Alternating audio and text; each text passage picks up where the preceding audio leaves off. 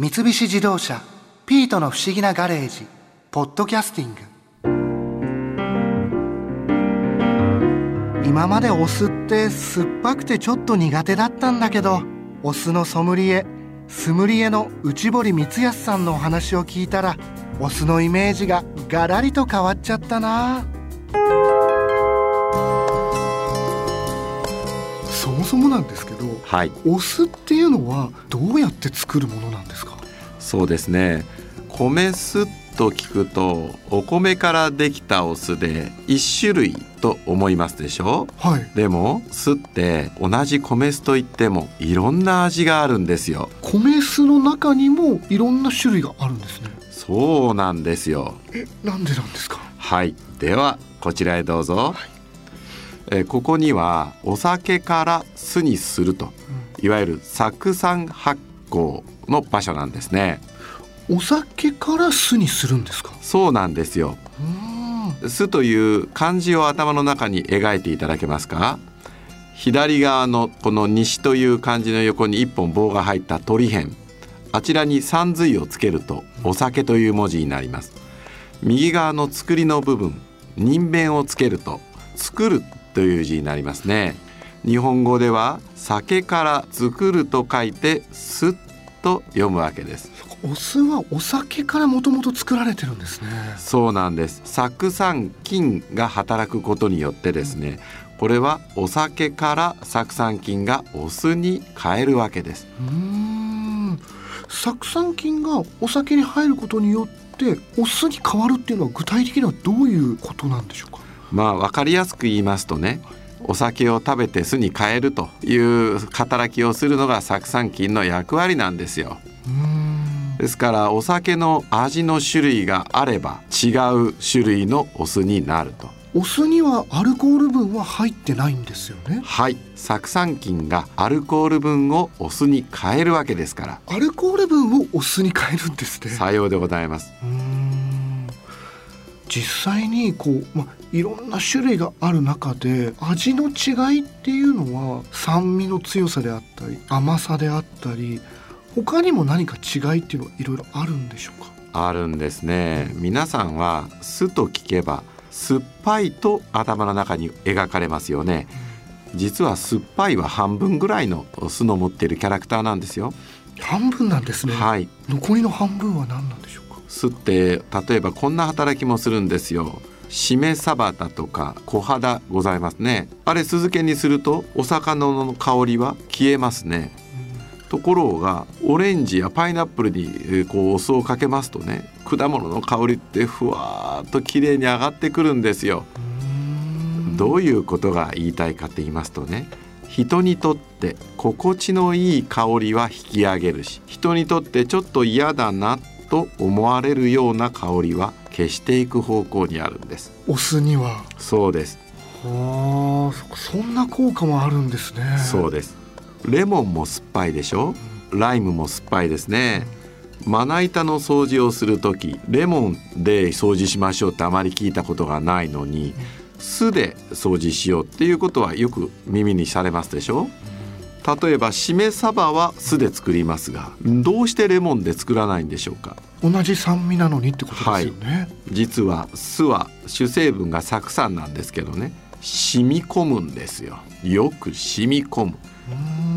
はいマリネはですからお酢を使うんですね。よく染み込む。酸っぱいお酢がまな板の中までよく染み込む。それで殺菌効果があると言われるんです。同じ酸味の中でもお酢にはそういう効果があるんです、ね、そうです。染み込んでいくという力を持っているんですよ。うーんこの染み込ませるということが酢漬けの料理のいろいろな味にやっぱり影響するんですよ。なんかお酢はやっぱり毎日こう飲んだり取った方がいいんですかねお酢そうなんです。この血液の流れを良くする。つまり血管を広げると申しましてもね飲んでいただくとまたすぐ元に戻ってしまうんですよ。あこれを毎回繰り返すとゴム紐が伸びていくのと同じように。あ。は つまり2車線道路は夕方になると6車線になるけれどもまた翌朝には2車線に戻ってしまう毎日これをやっているとやがて順番伸びてきて2車線だった道路が3車線4車線そしてこの繰り返しによってもう6車線のままにしようよとですからまあ12週ぐらい続けましょうねということがいろいろ言われてますね。まあ、大体その3ヶ月ぐらいはちょっと毎日飲み続けると少しこう効果というか出てきますそうですね。そういうまあ実験の結果がいろいろ報告されていますよ。なるほど。あの僕酸っぱいものがやっぱりちょっと苦手で、はい、お酢自体もそんなに好きではないんですけれども、えー、そんな僕でも毎日お酢を取れる方法であったりその飲みやすいお酢っていうのはあるんですかね？そうですね。酢の苦手な方が楽しむ方法です。それは酸っぱいお酢を薄めようとする時に皆さんはお水やお砂糖をお足しになるんです。それは酢って寂しがり屋でしてね。薄めると私は酢ですと手を挙げるんですよ。主張してくるってことですか？そうなんです。力は薄めると弱まりますけれども私は酢ですという揮発性の主張は変わらないわけですよ力を弱めても酢の酸っぱさ鼻にくるツンとしたものはそれが弱まるだけで基本的にはそのままなんですね。ところがうんと酸っぱい例えば梅干しを酢を少しに梅干しを食べたら多分梅干しの酸っぱさで酢ってわからなくなるんです。酢と一緒に猛烈に酸っぱいレモンやライムこれを割ったらそっちの方の酸味でわからなくなるんですよ。お酢の酸っぱさがそっちの酸っぱさによってかき消される。そうなんですよ。じゃあそういう酸っぱいものにお酢を入れて一緒に飲んでみるっていうことなんですか？その通りです。酸っぱいものは酸っぱいもので制するということが私の持論ですね。はい、より倍増するってことはないんですか？酸っぱさがうんそれはないですね。よかったでも、はい、なんか酸っぱいかける酸っぱいですますごい酸っぱくなっちゃったら。ここで言う酸っぱいは酢の持っている揮発性鼻にツンとくるのは果物の酸クエン酸系にはございませんので酸っぱい揮発分を薄める時に砂糖やお水といった酸を持っていないもので薄めるのではなく酸を持った不揮発性の酸で薄めるということがおすすめなんです。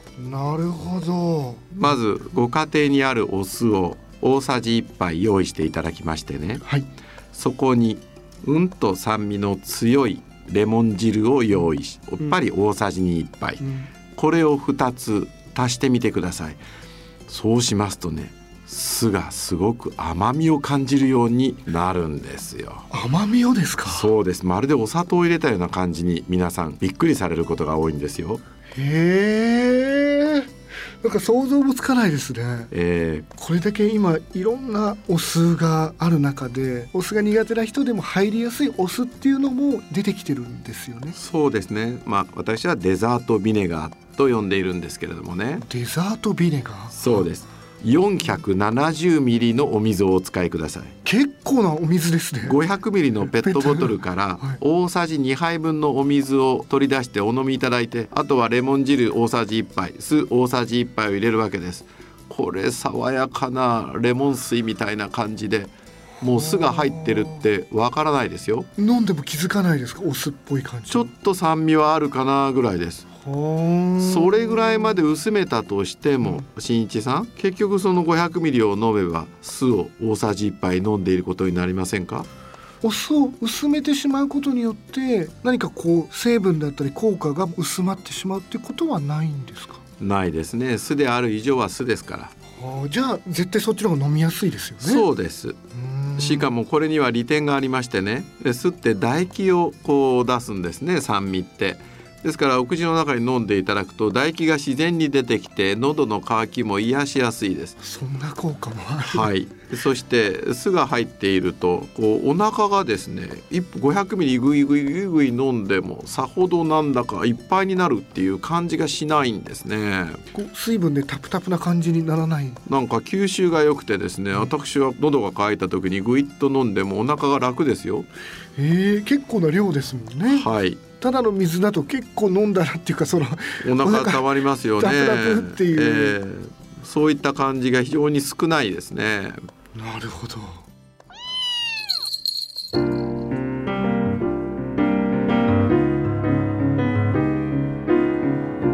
そういえば猫ってオスの匂いが苦手だって聞いたことがあるけどピートは平気だったか？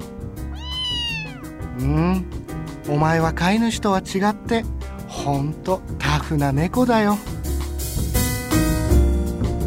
三菱自動車ピートの不思議なガレージポッドキャスティングこのお話はドライブアットアース三菱自動車がお送りしました。